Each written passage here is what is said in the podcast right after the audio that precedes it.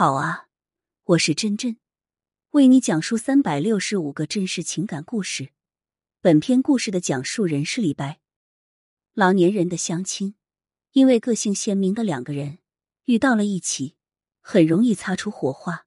这种火花，可能就是是一见钟情。但今天要讲的两位相亲老人，却因为真诚和高素养，让人刮目相看。请耐心看到结尾。我叫李白，七十岁，毕业于医科正派大学。毕业后一直当内科医生。退休后，我把爱学习的习惯保留了下来。我的老伴走得早，这么多年我一直是单身。因为我自身条件不差，肯定希望对方是一个更优秀的男人。如果找不到，我宁愿一辈子单身。这就是我的性格。说我自命清高也好。不可一世也罢，我不在乎别人怎么看，做好自己是真。到老了，我还在发挥自己的余热。亲友们有个三病两痛，都会把检查结果发给我，让我开药。我有个好友叫小六，是红娘，她有脱发的毛病，这一下子勾起了我的职业病。我麻利的拉过红娘的胳膊，搭上了红娘的脉搏，红娘就好奇。你这搞西医的，怎么还懂中医啊？我不动声色的回答：“我们那时学西医也要懂中医。”小六反过来对我说：“你也应该好好调理自己的老年生活。”接着就开始为我张罗起相亲对象。我叫高光，七十八岁，我从国营企业退休，每个月的工资是四千多。我有一个儿子，由于把房子给了儿子做婚房。自己出来单独住。平时我比较注重养生，喜欢运动，每天早中晚雷打不动，都会敲打肘关节和膝关节四百下，因此身体还很好。我是个重情义的人，我的爱人于二零零七年不幸患上了老年健忘症，那个名字不好听，我就不直说。我照顾了他十五年，这十五年来，我爱人多数时候。除了我，谁都不认识，就是类似于植物人一样。就这样，我不离不弃，任劳任怨，尽心尽力照顾着我的爱人，直到爱人去世。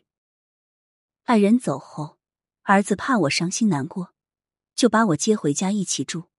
白天他要上班，一般都只有我自己在家。时间一久，不免感到孤单寂寞，所以这才想找个老伴，一起走过余生。那天，我通过红娘小六认识了他。我和高光终于见面了，我们两人并排坐在一起。相比之下，我更为淡定。一见面，我又开始发挥余热。我要来高光的体检报告，仔细的看了起来。最后结论是，你的身体真不错。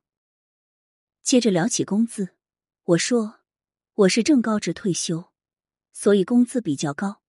家里有一套房，有一个女儿，已经外嫁，经济上没有负担。高光似乎有点不安的问道：“那你工资有五千了吧？”这个数让我微笑着沉默了下来。在一旁的小六好奇的催促着我回答，良久我才说：“我的工资是七千。”这个数目一说出来，就把高光吓得不轻，他连忙站起来说。我们两个差距太大了，你工资高我这么多，我们不合适。说完起身就想走，小六连忙拉住了高光，并向我使了个眼色。我又微微一笑，说：“这没什么，主要是我们有共同点，我们都是七十岁以上的老人嘛。何况你也是大型国有企业的退休人员，差不到哪去。”高光还是对我的工资心有余悸，他偷偷和小六说：“对着他，我都有些自卑了。你看，我不但工资没他高，连自己住的房子也没有，我觉得愧对于他，养不起他。这是他想黄，可是我却认为这些都不是问题，因为我看中了高光的人品。于是我主动向高光提出相处一段时间看看。我的女儿和高光的儿子。”也非常支持我们俩在一起。真真不得不说，这两位老年人的相亲，没有狗血，没有冲突，是在用温情吸引着我们。可见，人活在大岁数，包容和真诚都是相亲市场上最硬的通货。谁说爱情是年轻人的专利？谁说爱情又一定要搂搂抱抱、甜言蜜语？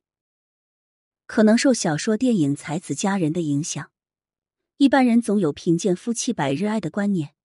面包有鱼时谈爱情，男女衣着华丽，坐高级轿车，似乎更能衬托郎才女貌。但其实，一对相亲相爱的白发夫妇才更令人羡慕。你对这对老年人的爱情观有什么想法？